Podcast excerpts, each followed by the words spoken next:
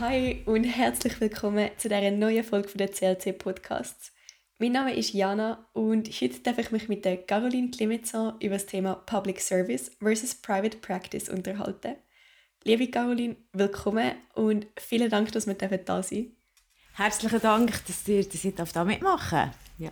Caroline, du bist Anwältin und Partnerin im Banking und Finance Department von Schellenberg Wittmer. Die Betreuung von Investmentgesellschaften und Fonds ist bei SW unter deiner Leitung. Dein beruflicher Fokus liegt im Banken- und im Finanzmarktrecht. In dem Podcast soll es unter anderem auch um deine frühere Tätigkeit im Public Service bei der FINMA gehen. Kannst du uns darum ganz am Anfang einen Überblick über deinen Werdegang geben? Ja, kann ich natürlich sehr gerne machen. Also, ich habe zuerst meine Anwaltsprüfung nach dem Jurastudium in Genf gemacht das Anwaltspraktikum, dann bin ich tätig im Litigation, im Asset Management. Ich war dort äh, fünf Jahre gewesen, und dann habe ich mich entschieden, auf New York zu gehen, an der Columbia University. Dort habe ich das LLM gemacht, hauptsächlich im Finanzbereich. Und dann beim Zurückkommen habe ich mir dann überlegt, wie ich, was ich machen sollte. Entweder ich hätte zurück in die Kanzlei, wo ich war, in Genf, oder ich hätte auch bei der Grosskanzlei in Zürich gehen und dann habe ich mich entschieden, dass ich grundsätzlich bei EWK arbeiten im Fondsgeschäft. Das habe ich nachher gemacht. Ich bin dort angestellt worden. Und äh, ja, dann habe ich dort im Fondsgeschäft angefangen zu arbeiten. Ich dachte, ich bleibe dort zwei, drei Jahre, um ein bisschen Erfahrung in einem spezifischen Bereich eigentlich zu sammeln. Dann bin ich Teamleiter geworden, dann äh, Regional und dann habe ich die ganze Abteilung übernommen. Dann bin ich, bin ich achteinhalb Jahre dort geblieben, bis ich nachher zu äh, Schellenberg Wittmer als Equity Partner eigentlich wechseln konnte. Bevor wir jetzt auf das Thema Public Service und auf deine frühere Tätigkeit bei der FINMA zu sprechen kommen, kannst du uns kurz erklären, was denn die FINMA ist und welche Rolle das sie im Schweizer Finanzmarkt spielt? Ja, absolut. Also die FINMA äh, steht für Eidgenössische Finanzmarktaufsicht, oder? Wo man FINMA nennt. Die ist in Bern und in Zürich mit äh, Standort in Bern und es ist eigentlich die Aufsichtsbehörde im ganzen Finanzmarktrecht. Grundsätzlich ursprünglich war es die EBK, die Bankenkommission, dann das BPV, das Bundesamt für Privatversicherungen und dann noch die Geldwäschereistelle, wo drei separate Behörden waren, die zusammen sind gekommen, dann in 2009 und dann ist die FINMA gegründet worden mit dem Gesetz über die FINMA. Es ist eine Aufsichtsbehörde, das heißt, sie ist zuständig und was, was eigentlich ihre Kompetenz ist, welche Gesetze, das wird nachher im FINMAG, oder das Gesetz für FINMA, festgelegt und sie ist zuständig für die Bewilligungen und die Überwachung von diesen Gebieten und auch natürlich Enforcement, wenn Sachen dann nicht eingehalten werden für, für nicht bewilligte Tätigkeiten, die sollten eigentlich bewilligt sein. In diesem Sinne spielt FINMA eine grosse Rolle in der Umsetzung von der, von der Finanzmarktrecht. Oder? Sie, ist, es sie, sie, sie, ist, sie ist nicht der Gesetzgeber, oder? Sondern wirklich die Umsetzung von diesen Sachen. Wo kommt denn der FINMA im Wirtschaftsrecht eine besondere Bedeutung zu?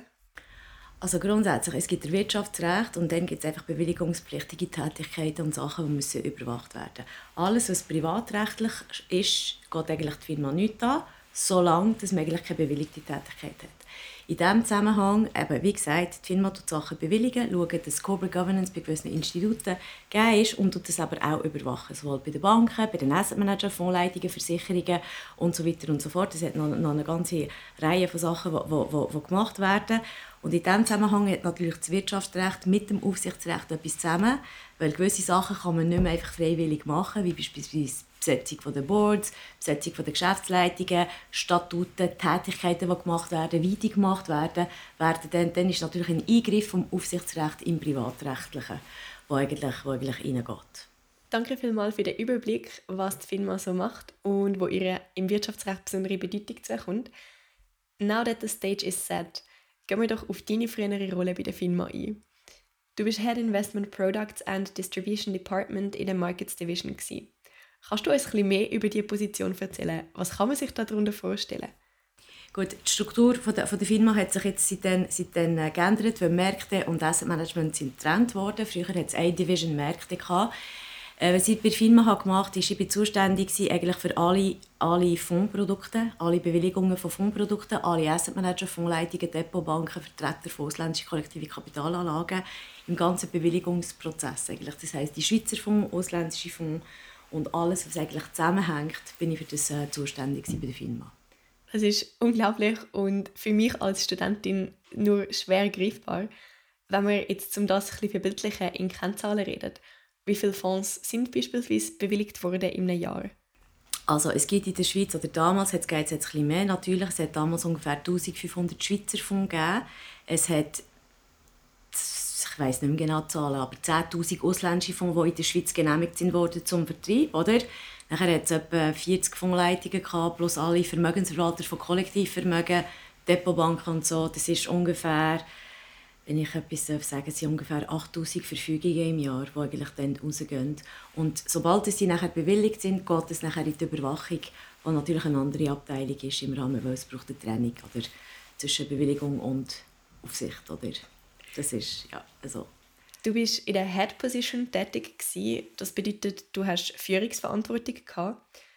Was für eine Anzahl Personen oder Teams sind da unter deiner Leitung gestanden? Also ähm, seit, seit 2011, als ich dann äh, das ganze Department habe übernommen habe, sind ungefähr keine Ahnung, 40 Leute, gewesen, 40, 43 Leute. Gewesen. Es kommt vor, es schwankt immer, aber ungefähr mit unterschiedlichen Teams äh, darunter. Genau, ja, das ist einfach so. Dein Karriereweg unterscheidet sich in gewisser Hinsicht von folgendem Bild, wo viele Studierende von einer Anwaltskarriere im Kopf haben. Das siebste Jahr bei einer Wirtschaftskanzlei zu machen, die Anwaltsprüfung abzulegen, direkt als Associate bei einer Wirtschaftskanzlei wieder einzusteigen und dann eine Partnerschaft in dieser Kanzlei anzustreben. Warum und zu welchem Zeitpunkt in deiner Karriere hast du dich entschlossen, die Firma als Arbeitgeberin zu wählen? Also, ich habe aber auch Substi, ich habe zuerst Substi gemacht und dann als Associate in einer, in einer, in einer, in einer Wirtschaftskanzlei in Genf. Das habe, ich, das habe ich auch gemacht. Und dann bin ich nachher auf New York und dann habe ich mir entschieden, dass ich mich spezialisieren will. Und es gibt zwei Wege, um das zu machen. Oder? Entweder kann man natürlich zurück in eine Kanzlei gehen und das machen und diesen Weg machen, Associate, Senior Associate, Partner Track und dann Partner. Und ich habe mich damals entschieden, einen anderen Werdegang zu wählen. Warum? Weil erstens ich war sehr interessiert im Fondsgeschäft, im Investmentmanagement und ich habe gedacht, das ist eigentlich, wo kann man am besten spezialisiert sein und das machen. Und dann habe ich gedacht, ich mache die Sachen etwas anders. Ich hatte zuerst eigentlich aber nicht vor, so lange bei der FINMA damals oder ewig damals zu bleiben. Aber äh, ich dachte, der beste Weg ist eigentlich am Kern von der Bewilligung und von der Sachen zu gehen, um, um, um mich dort zu spezialisieren und nachher wieder im Markt mit einer Spezialität wieder rauszugehen. Ähm, ich hätte es anders können machen und in einer Kanzlei das machen. Im Investmentmanagement hat es natürlich sehr wenige Kanzleien und Leute, die in diesem Bereich spezialisiert sind. Oder? Ich habe aber etwas gewählt, wo ich gedacht habe, es ist etwas, was es im Markt nachher gibt. Oder? Das ist eine Realwirtschaft. Oder? Äh, auch wenn man auf die Seite der, Firma geht. Und dann habe ich das, äh, dann habe ich das ausgewählt. Ähm, es war so, gewesen, dass wenn ich nachher zur EBK bekam, ein Jahr später ist dann die Finanzkrise eingetroffen. Und dann 2007, 2008, 2009 war Lehman Brothers, Hedgefonds-Krise und alles und so fort. Und das hat dazu geführt, dass ich ein Know-how sammeln konnte. Alles, was schieflaufen in den Finanzmärkten. Alle Finanzinstrumente, die dort hinter waren. Wie ist eigentlich Interessenskonflikt in so einer Krisensituation, hat dazu geführt, dass sie einfach innerhalb von drei Jahren mit sehr viel Arbeit, oder, was das natürlich auch verursacht hat, und sehr viele Entscheidungen, die wir haben müssen treffen mussten, einfach ein riesen, ein riesen Know-how ist, ist, ist geworden. Man lernt so viel in Krisensituationen. Es ist ganz anders, wenn man etwas macht in Schönwettersituationen oder wenn es schief läuft. Oder? Und da glaube ich, habe ich wirklich, wirklich so eine starke einfach Erfahrung in, in diesen Jahren können sammeln und natürlich nachher auch im, im ganzen Verfahren in der Abteilung kann können, kann können brauchen ja. Und man muss einfach auch die Sachen sehen, auf, aufgrund von der also eine Rolle bei einer Behörde ist natürlich zu schauen, dass gesetzliche Vorgaben gegeben sind, aber auch gewisse Rahmen und mit dem Markt zusammen zu arbeiten, dass der, dass, dass der Rahmen des Gesetzes eingehalten ist, dass die Leute auch können, können Geschäfte. Also es war immer mein Ansatz. Gewesen, oder? Und darum bin ich natürlich wahrscheinlich wieder zurück nachher in die Privatwirtschaft und nicht nur, im, äh, nicht nur bei der Firma eigentlich geblieben für das Restliche meiner Karriere. Ja. Auf das können wir im Verlauf des Podcasts sicher auch noch mal sprechen. Wenn wir jetzt einen Step zurück machen, ganz am Anfang von deiner Tätigkeit bei der Firma, in welcher Position bist du dort eingestiegen? Ich bin eingestiegen als Mitarbeiterin, ganz normal im Fondsgeschäft. Äh, und nach sechs Monaten bin ich dann Teamleiter geworden.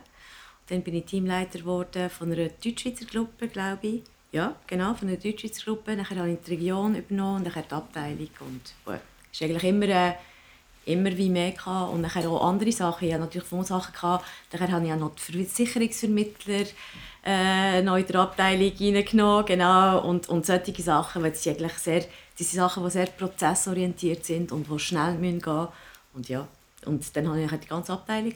Mhm. Bis jetzt haben wir vor allem auf die Seite Public Service geschaut. Gehen wir doch noch darauf ein, was beim Public Service denn genau anders ist als in der Private Practice. Ganz generell gefragt, wo siehst du da die wesentlichen Unterschiede? Also ich glaube, man muss Public Service unterscheiden. Es kommt darauf an, wo man ist, was man macht. Oder? Ich bin natürlich bei der FINMA. Das ist nicht ähm, per se Bund, oder? Das ist eine Verwaltung, die im dritten Kreis, glaube ich, ist von der Verwaltung, die selbst finanziert ist, oder? Die nicht von den Steuern finanziert ist. Das ist erstens sehr wichtig und da muss man unterscheiden. Ich kann nicht unbedingt sagen, wie es ist in anderen Public Services, oder? Was ich aber kann sagen, der Unterschied ist die Rolle, die man hat, oder? Man hat nicht die gleiche Rolle. Man hat, man, man, wenn man für, für die Behörde schafft, muss man sich zurückhalten, was gewisse Sachen anbelangt. Es ist auch normal so, oder? Es hat einen Gesetzgeber, man tut es umsetzen und dann ist man halt in einer Rolle, wo man muss sehr gut aufpassen was man sagt, wie man es eigentlich überbringt im Markt, dass es immer fair bleibt und, und eigentlich auch im Rahmen von der Gesetzgebung. In der Private Practice kann man, ist man natürlich viel freier, was man sagt, oder? Und die Rolle ist eine ganz andere, oder? Und, äh, und äh, auch wenn, wenn und FINMA hat keine beratende Tätigkeit, äh, eigentlich. Man kann natürlich helfen, in gewisse Richtungen zu gehen und natürlich ist die FINMA auch für das da, aber die Rolle ist, ist wirklich eine andere. Und ich glaube, das ist, das ist der Grundsatzunterschied. Und es ist nicht unbedingt der gleiche Public Service bei also FINMA ist eins, es hat andere Sachen, die, die anders sind. Aber von der Tätigkeit her, wenn man Investmentmanagement macht, auf Seite der Gesuchsteller oder bei der FINMA, der Inhalt und das Know-how, das man muss haben muss, ist, ist relativ ähnlich. Einfach die Rolle ist eine ganz andere. Oder? Und, äh, und, und bei der FINMA schaut man gewisse Aspekte an, die vom Gesetzgeber so verlangt werden. Und auf, auf Privatseite schaut man noch viel mehr, oder? Das ganze Privatrechtliche, was nachher noch reinkommt, Employment Agreements, alles, was eigentlich rundherum herum geht, das ist, das ist natürlich viel breiter, oder? In der Private Practice, das ist, äh, das ist so. Aber äh, ja. Inwiefern erfordert dann die Tätigkeiten in unterschiedlichen Rollen auch verschiedene Skills, jetzt in Bezug auf Hard- oder Soft Skills? Ich glaube, es ist sehr wichtig, also ich glaube, in der Private Practice ist sehr wichtig, dass man mit den Klienten richtig kompetent und auch gut, gut gut auskommt. Oder? Man muss auch, ich glaube, nicht nur kompetent sein, sondern auch Soft Skills, Social Skills haben, um mit, sich mit den Leuten zu verstehen. Ich glaube, das ist ein sehr wichtiger Teil, wenn man in Private Practice ist. Und, äh, und äh, bei den Behörden ist das eigentlich gleich, nur man, man, man muss nichts akquirieren, wenn man bei den Behörden eigentlich schafft. Es ist so, oder? Das heißt, die Leute kommen zur Behörde, weil sie eine Bewilligung brauchen und, und in Private Practice, ja, der ist halt mehr, man, man bietet den Service an, dann muss man halt gut sein, dass mit, mit Klienten kommen. Das ist ein wesentlicher Unterschied, oder? Vom wirtschaftlichen her, der Ansatz, der eigentlich der, der, dahinter geht. Aber ich glaube, die Values sind eigentlich genau die gleichen. Ja. Muss man dafür, wenn nichts akquiriert werden muss, ein feines politisches Gespür haben bei der Tätigkeit im Public Service? Ähm, eine Aufsichtsbehörde ist eigentlich äh, ist nicht Politik normalerweise. Das ist die Umsetzung von der, von der Sachen. Dort hat es gewisse Rollen. Es hat Parlament, es hat das EFD und das Bundesrat für die Verordnungen. Und dann ist die FINMA-Sache mit der, mit der Umsetzung. Und äh, ja, es hat, natürlich braucht es, braucht das. Oder? Und nat natürlich es braucht es überall.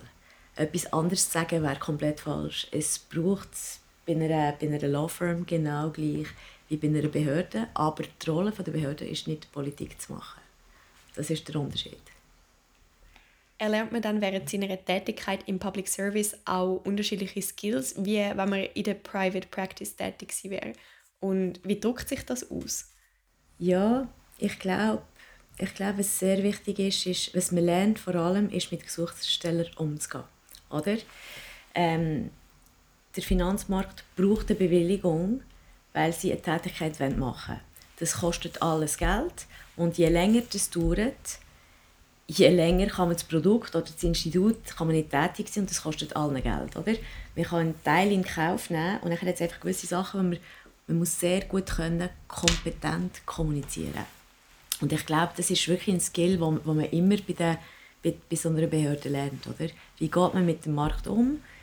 Immer, ja, ich sage immer, man muss immer das Telefon abnehmen, versuchen so schnell Sachen zu machen wie möglich. Das ist, das ist so. Aber man muss auch lernen, den Leuten zu kommunizieren, dass manchmal halt etwas nicht bewilligt wird. Oder dass etwas dann so, oder sind die Skills, die man dann lernt, ähm, und man kann nicht einfach auf einem Blatt schreiben, wird nicht bewilligt, äh, tschüss. Es gibt Rechtsmittelbelehrungen, es gibt Sachen, wenn Sachen sind, wo, wo, man, wo man muss einfach ändern Das ist auch etwas, wo man, wo man, kann, wo man kann den Leuten gut kommunizieren kann. Aber auf der Bewilligungsseite ist natürlich etwas, was viel marktfreundlicher ist als auf der Aufsicht oder als im Enforcement. Oder? Beispielsweise auch auf der Bewilligungsseite läutet der Markt an, bei der Aufsicht ein weniger, bei Enforcement läutet niemand im Enforcement an, freiwillig. Oder? Das, ist, das, ist einfach eine andere, das ist einfach eine andere Art, ja, genau. Aber äh, solche Sachen lernt man natürlich, ja. Und man, natürlich, man lernt natürlich auch zurückzuhaltend sein über, über gewisse Sachen. Ja, hat, also ich habe jetzt andere Meinungen, was gewisse Gesetzgebungen oder Umsetzungen von gewissen Sachen sind, obwohl ich relativ immer allein bin, oder? Aber äh, ich darf es jetzt sagen. Ich darf jetzt beispielsweise sagen, ich finde der Sinn und Zweck von dem Gesetz nicht geeignet oder das, das führt nicht dem richtigen Ziel. Oder äh, man kann natürlich auch im, im, im, im Änderungsprozess von der Verordnung auch Stellung nehmen, anders. Oder? Das haben wir natürlich damals und das macht FINMA heutzutage auch, aber es ist anders. Oder? Und, äh, und, und ja, und dann muss man auch ein bisschen, ja, man muss ein bisschen zurückhaltender sein, weil man ist da für die Umsetzung von einem politischen Willen, der vom Parlament und vom Bundesrat kommt und nicht auf der anderen Seite. Und jetzt kann ich natürlich viel mehr meine Meinung äußern, was Sachen anbelangt oder in diesem Zusammenhang. Das ist, mhm. das ist, ein, das ist ein richtiger Unterschied, oder? Aber das gehört zur, wie gesagt vorher, das gehört zur Funktion. Also als, als auf de, auf de, wenn man Public Services ist man nicht da, für Rechtsberatung zu machen. Das ist nicht der Punkt. Man kann helfen, sagen, das und das muss geändert werden, aber es ist etwas anderes als auf der anderen Seite. Aber nur zum sagen, auf der anderen Seite, ich passe immer mega auf, dass die Sachen, wenn die eingereicht werden, der FINMA, dass sie alles stimmen und so weiter und so fort. Und wenn ich aufgrund von meiner Erfahrung von früher würde denken, hm, das ist nicht so okay, ich würde es nie einreichen, wenn es nicht, äh, wenn es nicht okay ist, nur zum Probieren. Das, das mache ich. Das ist aus, aufgrund von meiner Vergangenheit mache ich genau solche Sachen nicht. Ich glaube, man verliert dann nur Zeit es ist nicht zielgerecht für die Klienten und es ist, ja, das wäre Du hast vorhin angesprochen, dass es enorm wichtig ist, gut und anspruchsgruppengerecht zu kommunizieren. Ich kann mir vorstellen, dass der Kommunikationsstil auch beim Management von einem Team extrem wichtig ist. Du hast Erfahrungen in beiden Bereichen. Gibt es da Unterschied, wenn man ein Team führt im Public Service und in der Private Practice? Ich glaube, vom Grundsatz her eigentlich nicht. Ich glaube, man muss, man muss genau gleich die Art von Führen eigentlich genau gleich haben, damit die Leute motiviert sind und, und Sachen richtig machen. Auch wenn die Leute Probleme haben, dann muss man es genau gleich angehen. Der Unterschied natürlich zwischen Private Practice und, und Behörde ist natürlich die Möglichkeit, äh, die Leute im Private zu belohnen mit Boni und so weiter und so fort. Heutzutage gibt es bei der Firma keine Boni. Äh, und ja, das ist natürlich, äh, das ist natürlich ein Unterschied. Oder? Und dann, äh, es gibt in der Private Practice hat man natürlich mehr Flexibilität, gewisse Stellen anzupassen und so weiter und so fort, wo, wo, wobei bei einer Behörde sind die Sachen eigentlich ein bisschen starrer gesehen, aber das ist, das ist normal. Hm. Wir haben ja vorhin von dem Bild vom in Anführungs- und Schlusszeichen klassischen Karriereweg in einer Wirtschaftskanzlei geredet. Wie gestaltet sich denn jetzt eine Laufbahn im Public Service? Ist die eher vorzeichnet oder flexibel und kann man das überhaupt so einordnen? Ich glaube nicht. Ich glaube, nein. Ich weiß nicht, ob es flexibel ist oder nicht. Ich glaube, es, sind, es gibt immer Opportunitäten, die wo vorhanden sind. Und ich glaube, was wichtig ist, ist, man muss immer kompetent sein. Oder? Man muss immer sein Bestes machen, dass man kompetent ist und genügend investieren und dann auch happy sein. Die, ich glaube, bei jedem Werdegang, ob man es in einer Kanzlei macht direkt, ob man zu einer Behörde oder irgendwo geht, der, die positive Energie, wo man muss haben, damit die Leute mit einem zusammenarbeiten ist so wichtig. Und ich glaube, in jedem Werdegang, egal wie der ist, ist halt so. Und in jedem Werdegang, ich hätte, wenn, ich, wenn ich angefangen habe als Substi, hätte ich nie gedacht, dass ich bei der Firma arbeiten würde. Nie. Nie. Und dann, ich hätte auch nie gedacht, dass ich dort fast neun Jahre bleibe. Ja, und jetzt ist das passiert, darum, äh, nein, nicht geplant. Und ich glaube, man muss einfach die Opportunitäten nehmen und einfach immer daran arbeiten, dass man das äh, hat und einfach immer zufrieden sein. Ich war immer zufrieden bei der Firma, ich bin jetzt immer zufrieden, ich war früher immer in der alten Kanzlei zufrieden. Und das ist wichtig, oder? Klar, ah, jeder hat seine Momente, wo man müde ist und man Mann nicht und so weiter und so fort. Und ja, jetzt losgelöst von meiner Karriere, das muss man auch anerkennen ähm, wenn man nicht mehr zufrieden ist oder es passt nicht, man muss doch den Mut haben zu sagen, hey, ich künde und ich mache etwas anderes. So wie man auch den Mut muss haben, ja, ich gehe halt zur EBK anstelle in einer Grosskanzlei und damals habe ich viel weniger verdient als in Private Practice. Aber ich habe ganz etwas anderes gelernt und das ist auch wert, oder? Und darum, es gibt keinen. Ich glaube, es gibt, man kann immer einen Plan machen, der wird nie verfolgt.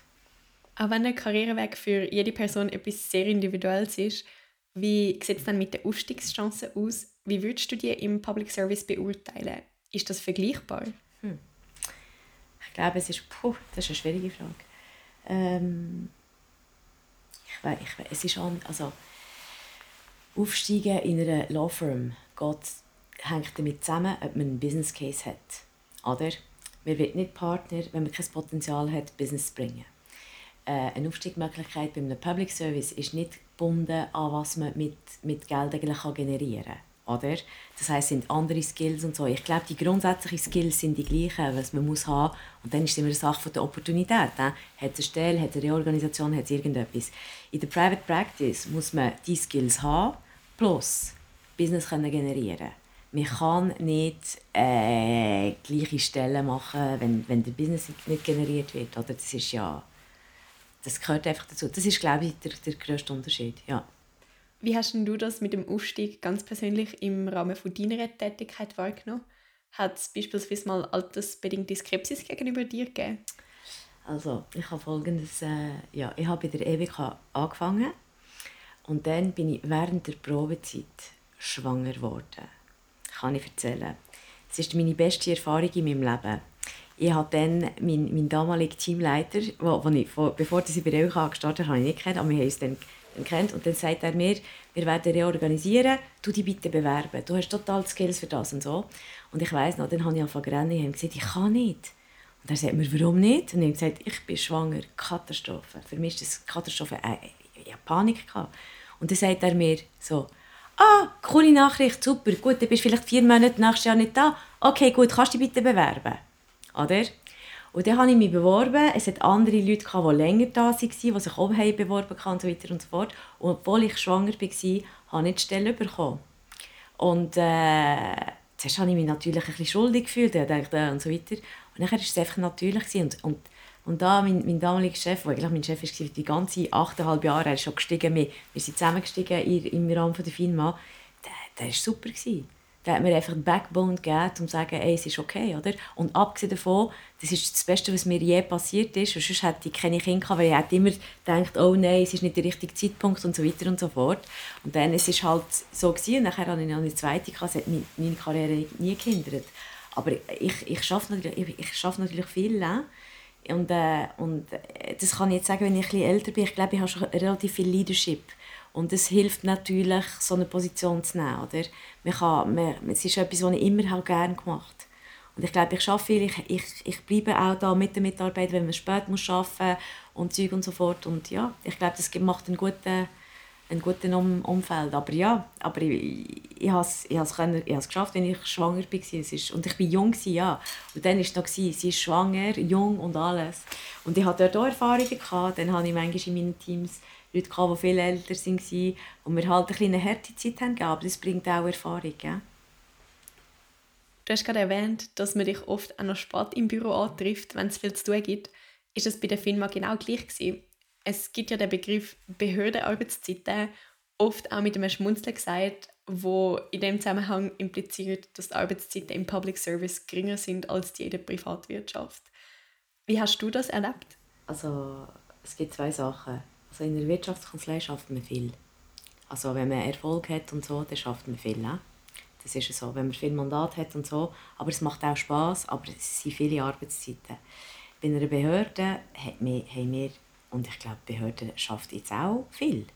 Äh, ich glaube nicht, dass man sagen kann, dass es geht darum, Sachen zu bewilligen, dass damit der Markt kann tätig sein und auch Geld damit kann, kann, kann verdienen kann, das dient allen. Und er hat es Fristen, dann kann man nicht Sachen liegen während Monaten und so weiter und so fort. Und FINMA macht es im Moment auch super und Fristen werden eingehalten und jetzt kommen die ganze UVV-Welle. Das heisst, es, ist mehr, es, gibt viel, es gibt viel zu tun Und wie gesagt vorher, das ist nicht wie im Enforcement, wo die dort auch viel arbeiten, aber wo, dort drückt der Markt im Bewilligungsbereich. Sie wollen Antworten und brauchen Antworten. Und, und darum, ist es, darum ist es wichtig, ich glaube, ich glaube, es ist ein anstrengender Job. Es ist genau gleich anstrengend wie in der Privatwirtschaft. Nur der einzige Unterschied ist, die Fristen tut man selber setzen, wenn man bei den Behörden ist, als wenn man in der Privatwirtschaft ist. Aber es ist ein harter Job. Ja. Gerade daran anknüpft, erlaubt mir bitte die Frage, ist dein Arbeitsaufwand als Head Investment Products and Distribution Department geringer gewesen als der heutige als Partnerin von SW? Ja, es war geringer. Gewesen. Ganz offen. Es war viel, gewesen, aber es war geringer. Gewesen. Ich bin jetzt im Management Committee von der Firma. Ich, bin, äh, ich mache meine Mandate und das Team leiten da alles und äh, es ist viel. Es ist viel, aber ich mache es gerne, oder? Aber äh, ja, ich arbeite, ich arbeite im Durchschnitt wahrscheinlich noch mehr jetzt als früher. Das ist so. Gibt es da irgendetwas, wo du das daran festmachst? Ein Management, äh, es läuft gut, ich bin immer, ich bin immer, ich bin immer erreichbar. Für die, oder die Sache ist, ähm, ich bin immer erreichbar für, für, für die Leute, wenn sie Probleme haben. Das ist wichtig. Oder wenn man ein Issue hat in einem Unternehmen, dann braucht man mit jemandem zu reden, dann, dann muss man zur Verfügung stehen. Und ich mache es auch gerne, oder? Aber ich schaffe ja, ich schaffe mehr. Weil ich mache auch natürlich eben solche Sachen wie Podcasts. Und nachher bin ich, ihr, könnt von HSG, aber ich war letzte Woche in HSC in Lausanne und dann habe ich Women Leaders Night gemacht. Ich mache auch viele solche Sachen, weil ich glaube, es ist auch, auch wichtig, dass man sich richtig positioniert als Frau, wenn man eine Chance hatte und solche Sachen. Und das macht natürlich, dass ich mehr arbeite, weil es ist auch noch das ganze Social, äh, was dazugehört. Aber im Durchschnitt wahrscheinlich, ich habe viel gearbeitet damals, aber ich arbeite äh, wahrscheinlich schon noch mehr, ja. In den vorgängigen Podcasts sind wir bereits einige Mal auf die Vergütungsstrukturen von Wirtschaftskanzleien zu sprechen gekommen. Wie sieht denn das im Public Service bei einer Behörde aus? Also, in der Behörde, also es, gibt, es gibt einen Unterschied. Also Behörden, es gibt Verordnungen, die das, die das, die das regeln. Und das heißt, es gibt, es gibt weniger Flexibilität als, als in der Privatwirtschaft. Aber es ist auch, die Vergütung ist einfach eine andere. Aber die ist auch sehr gut in der, bei der FINMA. Man kann das schauen, was Bandbreiten sind. Oder? Und äh, da habe ich nichts zu sagen. Die Rolle ist eine andere. Ja. Ich glaube, man muss unterscheiden auch für die Vergütungsstrukturen für die Behörden, die durch die Steuern gezahlt werden und die, die selbstfinanziert sind. Also es ist wichtig, dass, äh, die Firma auch gute Leute hat und kompetente Leute hat und auch mit kann, kann mit, äh, kann mitfighten, dass sie, dass sie gute Leute haben. Ich glaube, das ist sehr wichtig. Aber äh, es ist, äh, äh wir, wir sind frei in der Privatwirtschaft, oder? Und wenn man mit dem Geld von anderen umgeht beim, beim Public Service, dann kann man, ist man weniger frei und es ist normal. Ja. Wir haben jetzt über einige Unterschiede zwischen dem Public Service und der Private Practice geredet und auch bereits über dich erfahren, dass du nach deiner Zeit bei der FINMA zurück in die Private Practice zu SW gewechselt hast. Was ist denn für dich der ausschlaggebende Faktor für einen Wechsel zurück in die Privatwirtschaft? Also, erstens habe ich mir immer gesagt, dass ich nicht länger als zehn Jahre mache. Äh, weil es braucht äh, eine Abwechslung eigentlich in einer Karriere. Ich hätte auch bei der Firma bleiben aber ich habe immer gedacht, ja, zehn Jahre mache ich nicht. Ich habe nie aktiv gesucht, etwas. Und dann ist mittels von einem Headhunter jemand auf mich, es ist, ich habe immer wieder so Headhunters die mir angerufen haben bei Firma und sie nachher immer Stellen, die mich nicht interessiert hat. Und äh, ich weiß nicht warum, irgendwann ist ein Headhunter gekommen, hat mir angerufen und gesagt, ja, eine grosse Wirtschaftskanzlei, möchte gerne fragen, ob ihr Interesse hättet, als Partner im Banking und Finance zu sein. Äh, hat ihr Interesse? Und äh, dann habe ich gesagt, ja, tut mir mal ein Mail schreiben. Und dann habe ich eine Woche lang nicht geantwortet. Und ich weiß nicht warum, plötzlich habe ich einfach meine Handynummer gegeben. Und es war ja nach, nach, nach acht Jahren, als ich bei FINMA war. Und dann habe ich gedacht, äh, das wäre etwas Cooles. Das hat mich gereizt, weil es super cool war bei FINMA. Man hat mit mehreren Marktteilnehmern Kontakt. Oder? Und in der Anwaltskanzlei haben wir auch mit mehreren Leuten Kontakt. Mega soziale äh, Tätigkeit eigentlich und, und Kontakte. Dann habe ich gedacht, ja, warum nicht? Und dann bin ich, ähm, dann bin nachher, ähm, dann habe ich nachher gewusst, das ist Schellenberg. Oder? Es hat nicht so viele Kanzleien, die gerne von Zürich haben. Ich habe mehrere Interviews gemacht und dann plötzlich habe ich gedacht, doch, das mache ich, diesen Schritt mache ich. Und, aber ich war traurig, weil ich es mega gerne bei der FINMA aber es ist einfach ein, ein neuer Schritt einfach im Leben. Das ist halt, das ist halt einfach so ja, so ist es eigentlich passiert. Wie hast du dann die Reaktionen von deinem beruflichen Umfeld wahrgenommen auf deinen Wechsel? Habe mich immer mit allen sehr gut verstanden. Das heisst, äh, intern, ich bin mega traurig, das Team zu verlassen, das ist klar, oder? Und äh, ja, wahrscheinlich hat es nachher, hat's nachher ein bisschen mehr Konkurrenz gehabt, äh, zwischen Kanzleien in, im, im Markt, weil es ist, es ist so. Aber alle, aber, aber alle Marktteilnehmer, alle haben mega positiv eigentlich, äh, reagiert, oder? Ja, ich glaube, ja. Du bist nach deinem Wechsel direkt als Partnerin bei SW eingestiegen. Ist das eine übliche Position für einen Einstieg? Wir nehmen Lateral Partners, oder? Rein. Äh, es ist nicht üblich, dass man eigentlich als Lateral eigentlich reinkommt ohne Klienten, weil das ist eigentlich mein Stand gewesen, wenn ich gestartet habe. Zero Klient, oder? Nicht. Aber ähm, Schellenberg hat das Investment machen und hat gedacht, das funktioniert, oder? Und äh, es hat funktioniert, ja. Wäre ein solcher Einstieg auch durch andere Führungspositionen im Public Service möglich gewesen? Die Tätigkeit, die ich gemacht habe bei FINMA, die gibt es, wie ich gesagt habe, am Anfang in der Realwirtschaft. Oder? Und dann kann man natürlich wechseln. Ich glaube, es kommt darauf an, was man macht, oder? Beim, äh, bei, einer, bei einer Behörde oder im Public Service. Oder? Es gibt Sachen, wo, wo, wo, wo über allgemeine, weiß nicht, wirtschaftliche Policies oder Sachen im SECO, wo es weniger in der Privatwirtschaft gibt, aber wo man dann einen ganz anderen Wertegang hat, oder? Im, im, Public, im Public Service, wo, wo super interessant ist, was es nur dort gibt, oder? Es kommt darauf an. Ich habe im Public Service etwas gemacht, was es in der Privatwirtschaft gibt und deshalb ist ein Wechsel dann relativ einfach. Wenn wir schon beim Thema von einem Pendant in der Private Practice sind, für welche Gebiete im Wirtschaftsrecht ist eine Tätigkeit im Public Service hilfreich und kann vielleicht sogar als Sprungbrett dienen? Es kommt darauf an, alles, was eigentlich gleich geht auf beiden Seiten. Man kann, man kann das in Intellectual Property anschauen, bei gewissen Behörden, bei gewissen Sachen. Es kommt wirklich darauf an, erstens, was man machen will und was es in der, wie gesagt, was es in der, in der Realwirtschaft gibt. Oder? Ich weiß nicht, wenn man beispielsweise beim EFD im Rechtsdienst arbeitet, macht man Gesetze, aber es ist sehr, sehr nahe an etwas, das auch bei der Privatwirtschaft ist, das man mega kann nachher brauchen kann. Es gibt, es gibt andere Sachen, wo, was wie gesagt, ich glaube, Sachen, die es nur bei einer, bei einer Public Service gibt. Solche Stellen gibt es auch. Die sind mega spezialisiert, mit super Leuten besetzt. Und vielleicht gibt es das in der Privatwirtschaft nicht, oder? Es kommt, es kommt immer, da, da, kann ich, da kann ich nicht generell sagen, es kommt darauf an. Hat es für dich Gründe gegeben, die dich dazu bewogen haben, in eine Wirtschaftskanzlei zu wechseln und nicht beispielsweise in eine Bank oder in eine Asset Management Gesellschaft?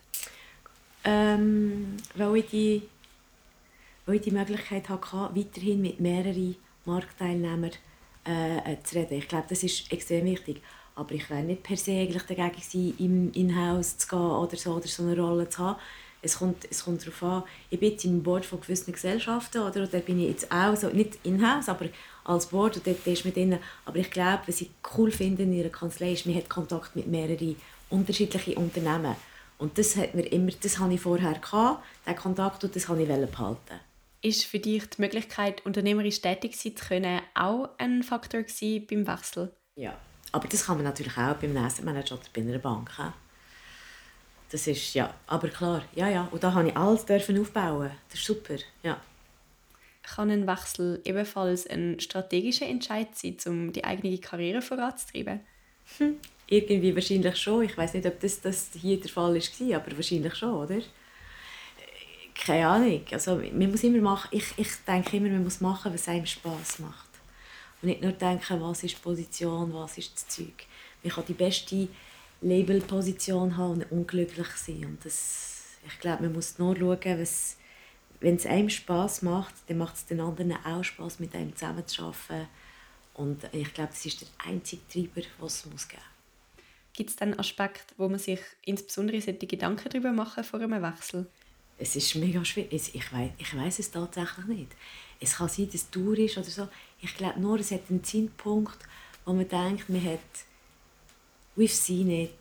Oder? Und dann muss man auch jemandem anders einfach äh, der neuesten Generation oder die Möglichkeit geben, das zu machen und einfach dann etwas anderes machen. Ich glaube, irgendwann, also in meinem Fall, ich weiß nicht, ich habe die Finanzkrise am Anfang von, von meiner Karriere bei EBCOM bei FINMA gemacht, nachher viele Sachen umgesetzt, Gesetzesänderungen umgesetzt, äh, der neue Fast-Track-Verfahren bei FINMA eingeführt damals und so. Und dann irgendwann habe ich gedacht, hey, I did my job, I can do something else. Mhm. Ja, oder? Ja, ist mehr das. Ich glaube, es ist mehr das Bauchgefühl. Mhm. Was sind dann Benefits, die man bei einem Wechsel kann mitnehmen kann? Ja, ich glaube, es ist nur eine Sache von Erfahrung. Wirklich eine, persönliche Erfahrung, die macht, ohne, ohne die Jahre bei FINMA wäre ich nicht die Person, die ich jetzt, jetzt wäre. Auch beruflich nicht, auch persönlich nicht. Ich habe super Leute kennengelernt. Es ist, ja, ich glaube, es ist einfach nur eine Erfahrung. Jede, jeder Job bringt einem etwas mit. Bei einer Behörde oder privat, es ist jeder, jeder Job. Ja. Gibt es dann innerhalb von einer Karriere einen richtigeren Zeitpunkt, um so einen Wechsel zu machen? Es ist altersbedingt, leider.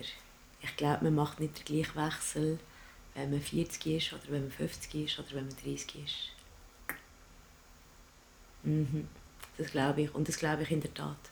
Und ich glaube, es ist schwieriger zu wechseln, wenn man 50 ist oder älter, als wenn man jünger ist. Und leider. Ja. Aber das ist eine Sache von der Gesellschaft insgesamt, wo vielleicht, wo vielleicht die Leute mit 50 plus weniger jetzt anerkannt im Arbeitsmarkt als früher. Aber ich glaube, wenn man bei der, bei der Firma ist, mit 30 und dann zwei, drei Jahre macht, wird man nicht den gleichen Wechsel können machen wie wenn man länger ist in dieser Zeit. Oder es ist nachher auch eine Sache von Erfahrung. Man hat nicht die gleiche Art zu reagieren, wenn man 40 ist, als wenn man 30 ist, oder wenn man 55 oder 50 oder 60 ist. Oder? Man wird immer ruhiger mit den Jahren. Das ist krass, aber es ist so. Und für die Leute, die noch am Anfang ihrer Karriere stehen, würdest du beispielsweise einem Student oder einer Studentin empfehlen, ein Praktikum im Public Service zu machen? Ja, selbstverständlich. Man muss die unterschiedlichen Ansichten sehen. Man muss, man muss und natürlich im Public Service, aber auch in der Privatwirtschaft, oder? Aber natürlich, das kann nur Gutes bringen. Man sieht einen anderen Blickwinkel, man sieht eine andere Art, Sachen zu machen. Und das sind alles Erfahrungen, die man sammelt, die macht, dass man nachher einfach kompetent, aber auch Sozialkompetenz hat, oder? Wir haben bislang von einem Wechsel vom Public Service in die Private Practice geredet. Was könnte dann die Motivation sein für Personen, die quasi den umgekehrten Wechsel machen vom Private Practice in Public Service? Genau das Gleiche wie umgekehrt.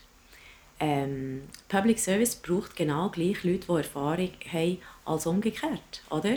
Und ich glaube nicht, dass äh, das Public Service nur Leute jung muss nehmen und die ausbilden, dass sie nachher gut sind für die Privatwirtschaft. Es muss auch umgekehrt sein. Und man merkt es auch mit, mit, mit den Leuten, die im Public Service jetzt wechseln von der Privatwirtschaft ähm, der, auch umgekehrt, das funktioniert auch sehr gut. Es braucht wirklich beides. Und ich glaube, wie gesagt, es ist eine andere Erfahrung, andere Rolle. Und vielleicht ist man eine Zeit lang in der Privatwirtschaft und nachher will man eben die andere Rolle auf, äh, übernehmen. Ja. Das Hin- und Zurückwechseln nennt man in den USA das Prinzip Revolving Door. Das ist dort üblicher als in der Schweiz. Was ist deine Einschätzung betreffend Vor- und Nachteile von dem Prinzip? Also ich finde ein super Prinzip. Ich glaube, es braucht Austausch zwischen Privatwirtschaft und Public Services und es braucht hin und zurück. Das ist auch, was, was qualitativ Sachen macht. Es, ist, es stimmt, es ist nicht sehr äh, ausgeprägt in der Schweiz, aber immer wie mehr habe ich das Gefühl. Es kommt immer wie mehr. Ja. Aber äh, ja. Siehst du nebst Vorteilen auch Problemfelder, die sich im Zug vom Revolving Door Prinzip ergeben können? Äh, in, gewissen, in gewissen Fällen kann es Interessenskonflikte geben, natürlich. Es kommt darauf an, was die Rolle ist im Public Service oder nicht. Oder? Es kann zu Interessenskonflikten führen, aber äh, ich glaube, grundsätzlich ist das... Äh, es ist mehr das Problem, wenn man vom Public Service wahrscheinlich rausgeht, wieder in die Privatwirtschaft, dass dort Interessenskonflikte allenfalls adressiert werden Aber das ist der Gesetzgeber, der das, äh, der das adressiert. Oder? Aber ähm, ja, ich glaube, das sind die grössten, die grössten Issues schon eigentlich keine grosse. Dann sind wir jetzt schon fast am Ende von dem Podcast und kommen zu der abschließenden Frage.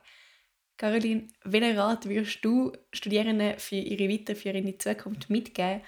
Was braucht es heute, um im Public Service, aber auch in der Privatwirtschaft können zu bestehen? Also, ich habe es schon am Anfang gesagt, ich glaube, you need first to like what you do. Man muss wirklich gerne haben, was man macht. Ich glaube, die Studiengänge sind relativ breit noch und man merkt wirklich, was man gerne hat nachher beim Abschluss. Klar hat man gewisse Richtungen, die man vorher nehmen kann. Ich würde sagen, Kompetenz sein, gut arbeiten, keinen Zweifel haben über die Sachen, aber auch nicht denken, dass man alles bewältigen kann. Es sind Sachen, die man machen kann, mit, nur mit Erfahrung. Oder? Und dann, ja, fröhlich, positive Energy, das ist der Key. Man muss immer gerne haben. Man muss immer das, das denken, sei es für irgendwelchen Job, wenn man nicht zufrieden ist, das spürt man. Wenn man einen Anwalt raus, rauspflückt, das machen wir. Kompetenz, das ist die Basic, wo, wo given muss sein, oder? Das ist klar. Denn klar ist es auch vom Preis, aber sagen wir mal, gleich Preis, gleich Kompetenz. Was macht der Unterschied? Wie man sich, wie man sich verhält. Hey, will man mit jemandem im gleichen Raum sein, der mega schlecht gelaunt ist die ganze Zeit? Oder will man lieber mit jemandem im Raum sein, der hart, aber lustig ist? Hey, das, ist das sind die Soft Skills, die man braucht. Und die Sachen gut arbeiten und der Rest mit der Erfahrung kommt, aber always positive energy. Das ist so wichtig. Danke vielmals für die schönen Schlussworte und danke natürlich auch vielmals, liebe Caroline, für deine Zeit, die du dir genommen hast für den Podcast. Schön, haben wir da sein. Vielen Dank. Und wenn ihr noch mehr spannenden Content braucht, besucht doch gerne unsere Homepage und hört euren weiteren Podcast vom CLC an. In dem Sinn, go check it out. Ich würde mich ebenfalls sehr freuen, wenn ihr uns ein kurzes Feedback da. Ihr könnt mir sehr gerne ein Mail oder eine Message via LinkedIn schicken. Alle Kontaktdaten sind auch auf der Homepage zu finden. Habt eine gute Zeit, danke vielmals fürs Zuhören und bis nächstes Mal.